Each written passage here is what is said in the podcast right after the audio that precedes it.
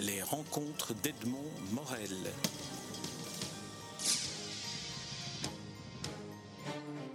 Benoît Peters, nous nous rencontrons à l'occasion de la parution de la dernière biographie en date que vous publiez et que vous consacrez à Paul Valéry avec un titre, euh, un sous-titre Tenter de vivre. Alors, euh, j'aimerais que dans cet entretien, on essaye peut-être d'aller à la rencontre et du biographe et du sujet de, de sa biographie. Euh, cette biographie est euh, s'inscrit dans la lignée des deux précédentes, ou des trois précédentes, celle que vous avez consacrée à Hergé, celle à Derrida, et puis ces, longs entretiens que vous avez eus avec Alain Robbe-Grillet, qui pour moi sont aussi une forme de biographie. Alors ma première question, comment choisit-on de consacrer plusieurs mois de sa vie à explorer la vie d'un autre, comme Hergé, comme Derrida ou comme Robbe-Grillet euh, de manière euh, frappante pour moi, ce sont des, des auteurs qui m'ont toujours accompagné. Il ne s'agit jamais euh, comment dire, de biographie circonstancielle ou de, commandes ou de rencontres récentes, mais ce sont des gens avec lesquels j'ai une longue histoire et qui remontent dans la plupart des cas à l'adolescence ou aux années étudiantes. Euh, bon, Hergé, c'est encore plus ancien évidemment, c'est une lecture d'enfance, mais une lecture d'enfance prolongée au-delà de l'enfance, la chance de plusieurs rencontres quand, quand j'avais une vingtaine d'années. Euh, Grillet, je l'ai connu à 18 ans. J'étais au colloque euh, de Cerisy qui lui était consacré en, 1975 ou 75. Euh, je lui ai envoyé le premier texte de fiction qui a été ensuite publié euh, dans la revue Minuit. Donc c'était vraiment un lien, c'était une sorte de, père ou d'oncle littéraire.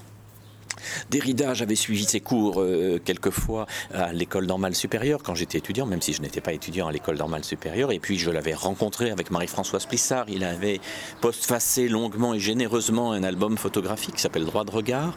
Et une relation s'était établie entre nous. On avait voyagé à deux ou trois reprises ensemble. Je n'imaginais pas un instant, euh, quand je dialoguais avec cet homme d'une cinquantaine d'années, qu'un jour je me retrouverais dans la situation du biographe. Et lui n'a pas dû un quart de seconde penser à cela, pas plus qu'Hergé n'a pu penser que je continuerais à m'occuper de lui. Quant à Paul Valéry, bien sûr, je ne l'ai pas connu. Il est mort en 1945, euh, et on peut même dire qu'il y a peu de témoins encore vivants, même s'il y en a quelques-uns.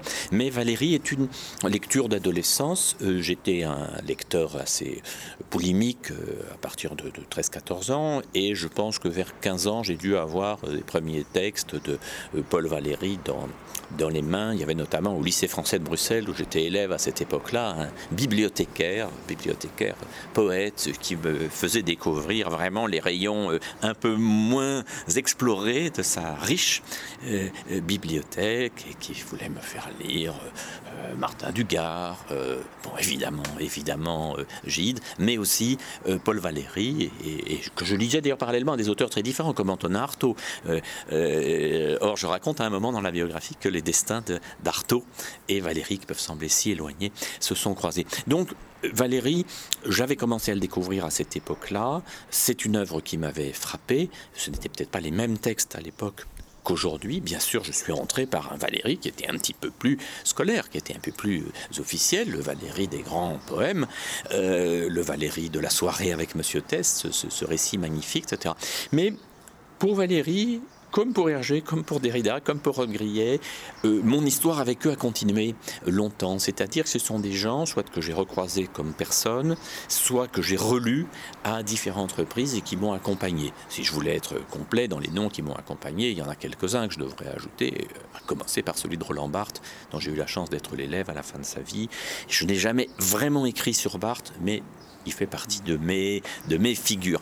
Alors, on pourrait se dire par rapport à ça, ben, finalement, ce sont des fidélités à l'adolescence, à la jeunesse. On a l'impression que, sa propre jeunesse a été un âge d'or. Beaucoup d'entre nous, par rapport aux premières lectures qu'ils ont faites en profondeur, ont l'impression que c'était très important.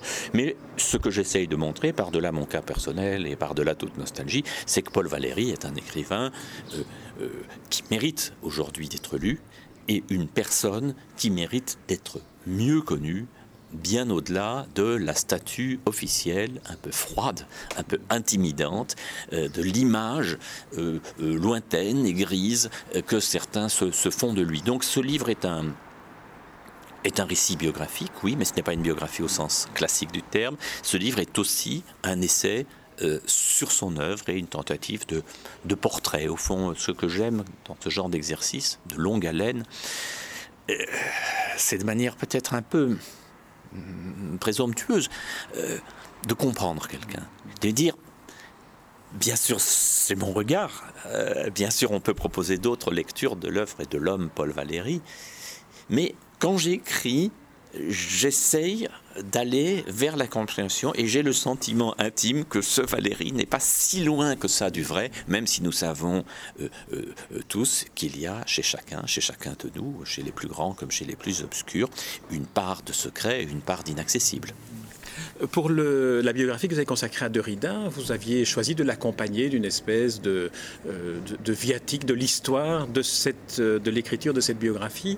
Ici, vous ne l'avez pas fait, mais j'ai le sentiment que c'est malgré tout euh, entre les lignes que l'on peut lire que vous faites aussi le récit du travail que vous effectuez avec, avec Valérie, notamment en commençant en évoquant Hélène Baird qui, se rend chez Valérie et qui reçoit un exemplaire du livre. Hélène Baird à qui vous étiez déjà euh, beaucoup, beaucoup intéressé. On entre d'emblée dans le jeu du biographe lorsqu'on entre dans l'essai euh, que vous consacrez à Valérie il y a un bon usage du jeu du biographe. Et, ici, j'ai essayé euh, que cet usage du jeu soit surtout confiné à l'introduction et au chapitre final. Donc l'introduction Pourquoi Valérie, où je m'explique un peu sur ce choix qui peut pour certains être surprenant sur l'importance de Valérie, que j'essaye de, monter objectivement, mais aussi subjectivement. Et puis dans le chapitre final, qui est plus de l'ordre de l'essai, qui s'appelle Lire euh, Valérie, je propose quelques chemins pour s'orienter dans cette œuvre, parce que l'œuvre est immense.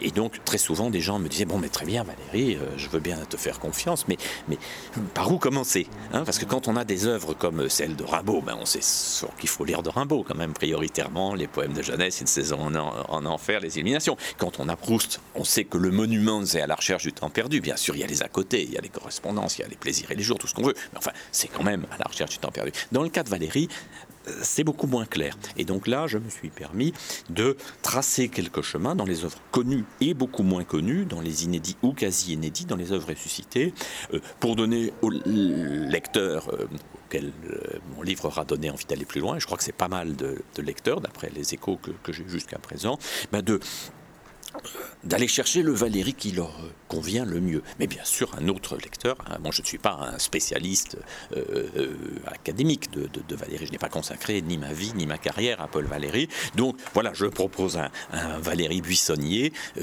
que d'autres proposent d'autres chemins dans l'œuvre, ça n'est que, ça, n'est que bien. Donc ce jeu, n'est pas très envahissant dans la biographie, mais bien sûr, euh, toute biographie est teintée de subjectivité, même quand elle ne dit pas je, puisque euh, j'ai lu des milliers et des milliers de pages, consulter euh, des documents innombrables. Bon, l'œuvre de Valérie, qui est immense si on inclut les cahiers, les correspondances, dont certaines sont publiées, d'autres sont encore euh, inédites. J'ai pu les consulter grâce aux petits-enfants qui sont plus ouverts que n'était autrefois la fille de Valérie, un peu gardienne du temple. J'ai lu évidemment des, témoignages sur Valérie, des tas de textes euh, indirects et nombreux.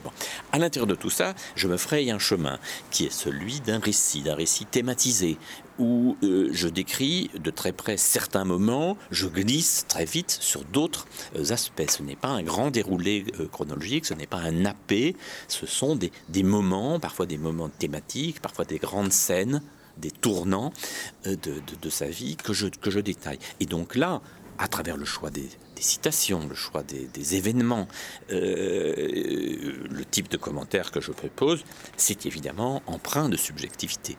Il est, certain qu'il euh, euh, n'est pas nécessaire de dire je pour proposer son Valérie, etc. Dans le cas de c'était un peu différent parce que j'étais le premier biographe au sens un peu officiel du terme, puisque j'étais le premier à avoir accès à l'immense masse d'archives qu'il avait laissées, une masse colossale qui se trouve dans une université américaine, Irvine, près de Los Angeles, et à l'Institut Mémoire de l'édition contemporaine, euh, à l'abbaye d'Ardenne, près de Caen, l'IMEC, un lieu magique. Euh, j'avais accès vu euh, l'âge euh, relativement euh, jeune qu'avait Derrida au moment de sa disparition, j'avais accès à des témoins de toutes les époques de sa vie, y compris son frère, sa sœur, sa cousine, des amis d'enfance, enfin, etc. Et donc, j'avais là une nécessité de produire un travail très, très très complet, aussi complet que possible. Il aurait été dommage, par exemple, de ne pas interroger des témoins que le biographe suivant qui viendra ne pourra plus interroger. Dans le cas de, Valérie, je suis dans l'après-coup. Il existe un énorme ouvrage très remarquable euh, de Michel Jarty, qui est paru il y a quelques années chez Fayard, qui fait 1400 pages serrées, où on suit Valérie véritablement année après année et quelquefois jour après jour, euh, qui est une mine, mais en même temps qui est un livre qui peut paraître euh, un peu difficile d'accès à celui qui n'est pas un spécialiste de Valérie. Il faut déjà être passionné par Valérie pour entrer dans le monument de Michel Jarty. Donc il y a certaines informations euh, que, j'ai connues à travers lui, et beaucoup d'autres informations que j'ai connues à travers d'autres sources ou à travers la consultation directe des documents, mais mon projet n'était pas du tout le même que le sien. Mon projet n'était pas ici de faire une grosse biographie, c'est de, faire un, portrait, de peser un portrait. Donc c'était un livre de 400 pages, pas très serré, hein, donc ça se lit euh, beaucoup plus, il doit être deux fois plus court que le, que Derrida. Euh, et donc il appartient à un autre genre. Mais peut-être que le plaisir pour moi est toujours, quand j'aborde un projet, euh, d'essayer de concevoir un genre différent de ce que j'ai fait jusque-là. On pourrait dire, ah, Peters fait des biographies. On pourrait dire, si, Peters fait des bandes dessinées, ou certaines personnes réalisent des documentaires. Mais ça, ce n'est pas vraiment rendre compte de ce qu'on essaye de faire. Je crois que le genre biographie euh, euh, peut contenir énormément de variantes. Il y a des variantes très, très littéraires. Souvenons-nous de, ce que faisait Stéphane Zweig, par exemple. C'est pas du tout la biographie à l'anglo-saxonne, hyper érudite, hyper documentée. Zweig faisait des portraits, c'était un, romancier. Donc il, y a place euh, pour différents genres de biographie et j'ai tenté ici de trouver une forme que je n'avais pas faite. Si, si un jour j'écris un autre livre de ce type, un autre portrait, puisque c'est un genre qui me plaît, eh ben, j'essaierai de trouver encore une, une, autre, une autre forme. Dans, ce, dans, le cas de Valérie, vous aviez déjà publié un premier livre en 1989 qui s'intitulait Une vie d'écrivain. Je, je, n'ai pas eu l'occasion de le lire ni de, ni de, le, de, de, le, travailler avant l'interview. Qu'est-ce qu'ajoute qu celui-ci qui vous manquait dans le premier? J'ai écrit euh, ce, ce, petit livre. Euh, beaucoup beaucoup plus court que celui-ci, qui s'appelait Paul Valéry, Une vie d'écrivain, point d'interrogation. Euh, quand j'avais un peu plus de 30 ans, euh, j'étais frappé par le fait qu'il n'existait rien euh, qui ressemblait à une biographie à l'époque.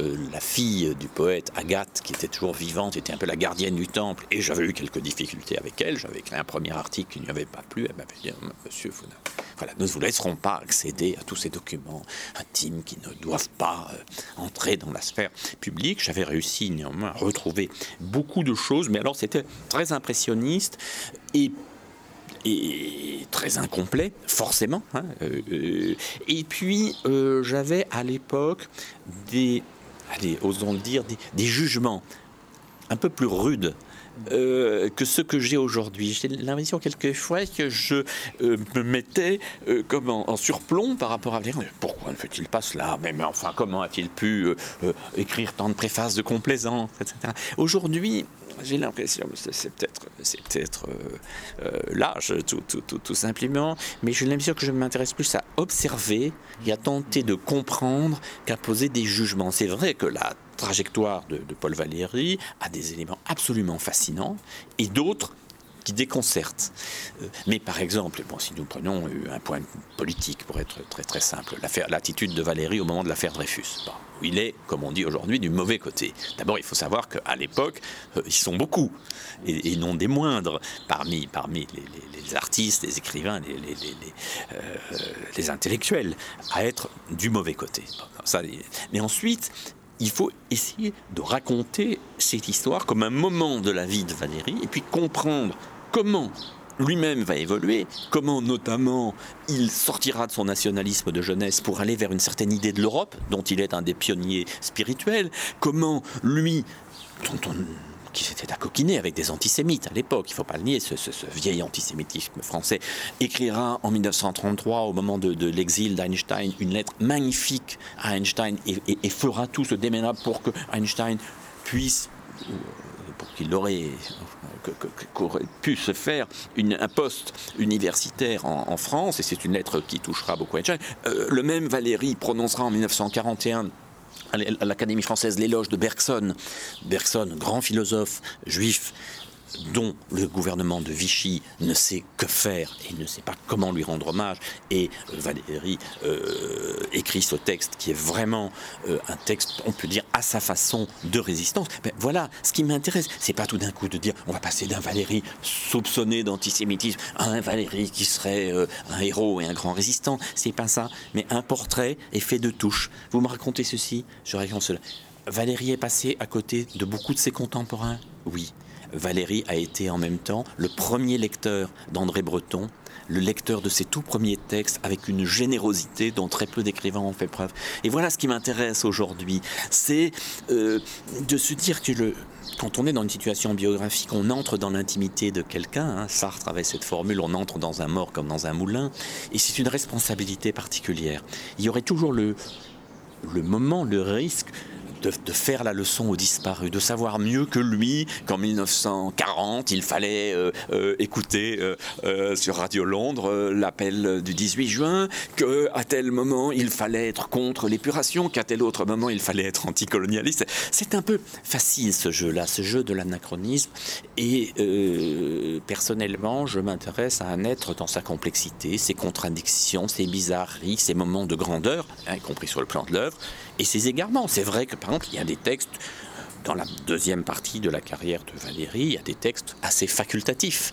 Mais si on comprend comment il fonctionne en tant qu'écrivain professionnel, si on voit le souci le souci d'argent qui est chez lui, parce que c'est quelqu'un qui a manqué d'argent très tôt et qui restera toujours dans l'angoisse sur ce plan-là, eh bien, on regarde cet aspect de sa carrière d'une façon différente. Et c'est vrai que euh, finalement, c'est plus un portrait qu'une biographie, parce que, comme vous le dites, la complexité de l'être est quelque chose à quoi vous êtes attaché, et qui fait que finalement, le lecteur de votre biographie finit par avoir une image tout à fait différente et beaucoup plus multiple de l'image de Valérie, qui est très hiératique dans, l'imagerie qu'on a d'un vieux monsieur euh, anguleux, euh, sage, tout le temps en train de penser. C'est un homme qui vit aussi. Et si vous voulez bien, on va prendre quelques, dates ou quelques mots-clés pour essayer de parcourir ce que vous en racontez.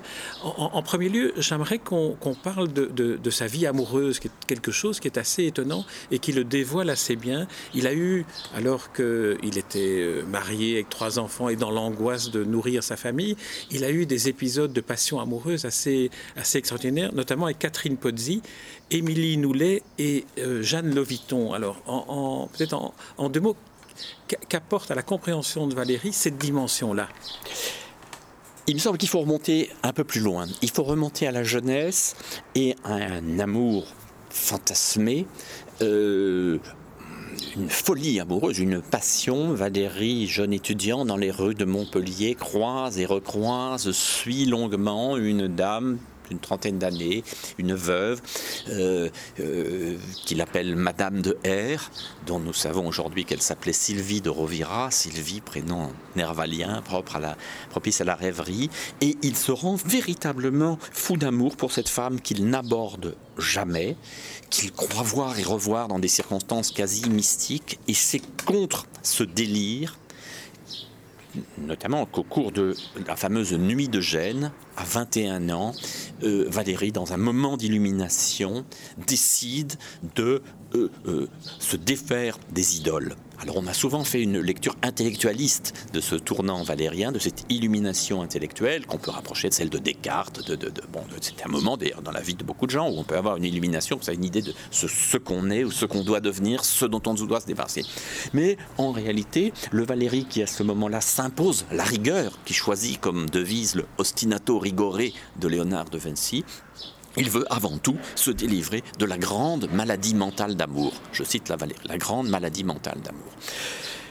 Il va donc euh, à 28 ans, faire un mariage de raison, un mariage quelque peu arrangé, arrangé par euh, Malarmé, qui est mort avant, mais qui avait souhaité ce, mariage avec une jeune fille qu'il connaissait, une nièce de Berthe Morisot, mariage soutenu aussi par Edgar Degas, l'Auguste parrain pour ce mariage, mais un mariage euh, qui est qui n'est pas un mariage euh, de passion, qui est plutôt un mariage de raison, comme on pouvait le concevoir. Il faut dire qu'à ce moment-là, Valérie est entrée dans le silence et pendant de longues années, il, il, passe ses journées à des tâches humbles, gagne sa vie modestement comme secrétaire d'un vieillard parkinsonien, fondateur de l'agence Havas, euh, et dans le secret du petit matin, écrit les cahiers pour lui seul.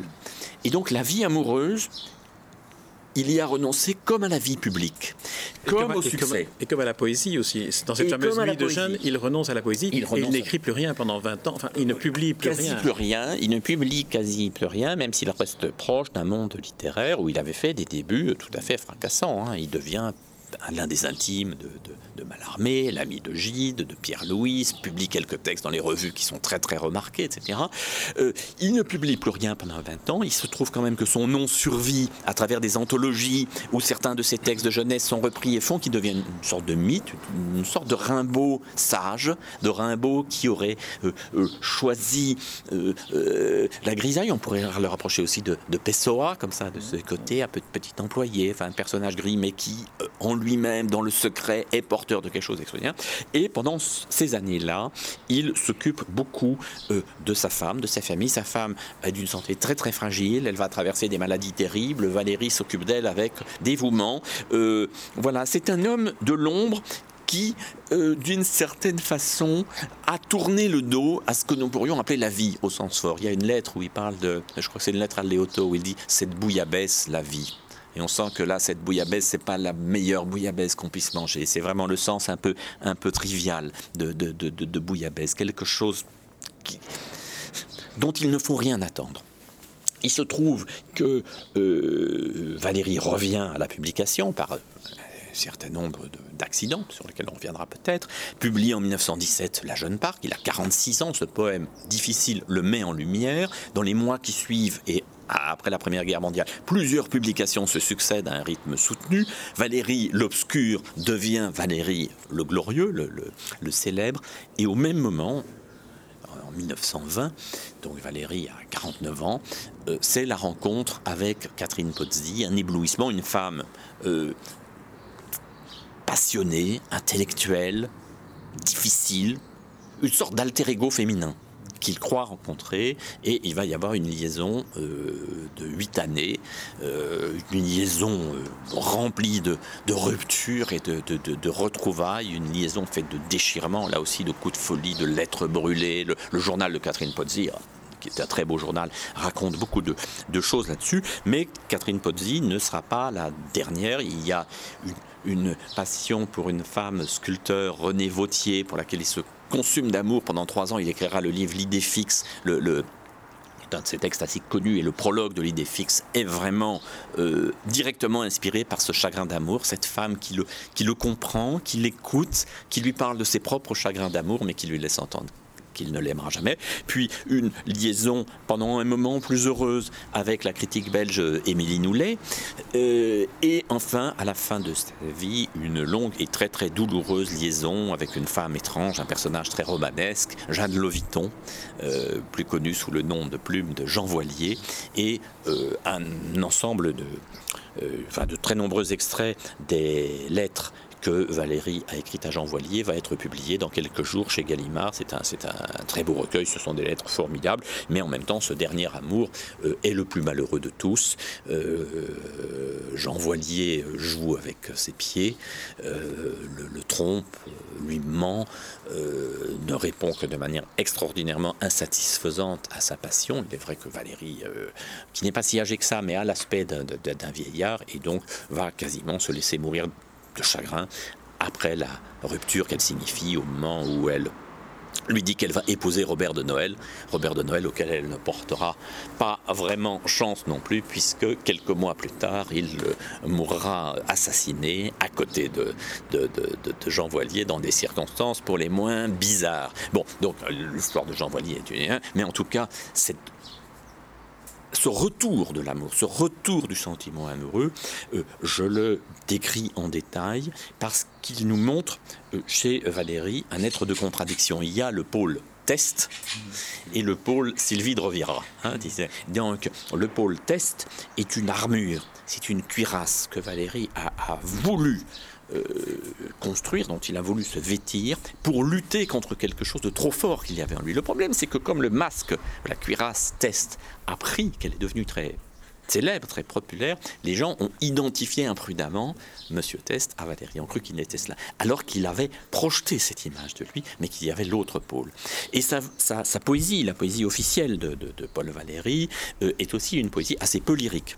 Tout à la fin de sa vie, il y aura de la poésie plus lyrique, plus directement amoureuse, qui a été publiée il y a quelques années. C'est le recueil Corona et Coronia, qui était paru chez Bernard de Fallois une poésie un peu à la ronsard, un peu inattendue, mais il y a aussi, à travers les lettres, qui sont souvent d'une extrême beauté, et à travers les cahiers, surtout dans les dernières années des cahiers, ce que Valérie appelait de la poésie perdue, toute une poésie en prose, une poésie euh, euh, sensuelle, une poésie affective, une poésie de notation. Euh, il avait été très marqué dans sa jeunesse, non seulement par Mallarmé, mais par le Rimbaud des Illuminations.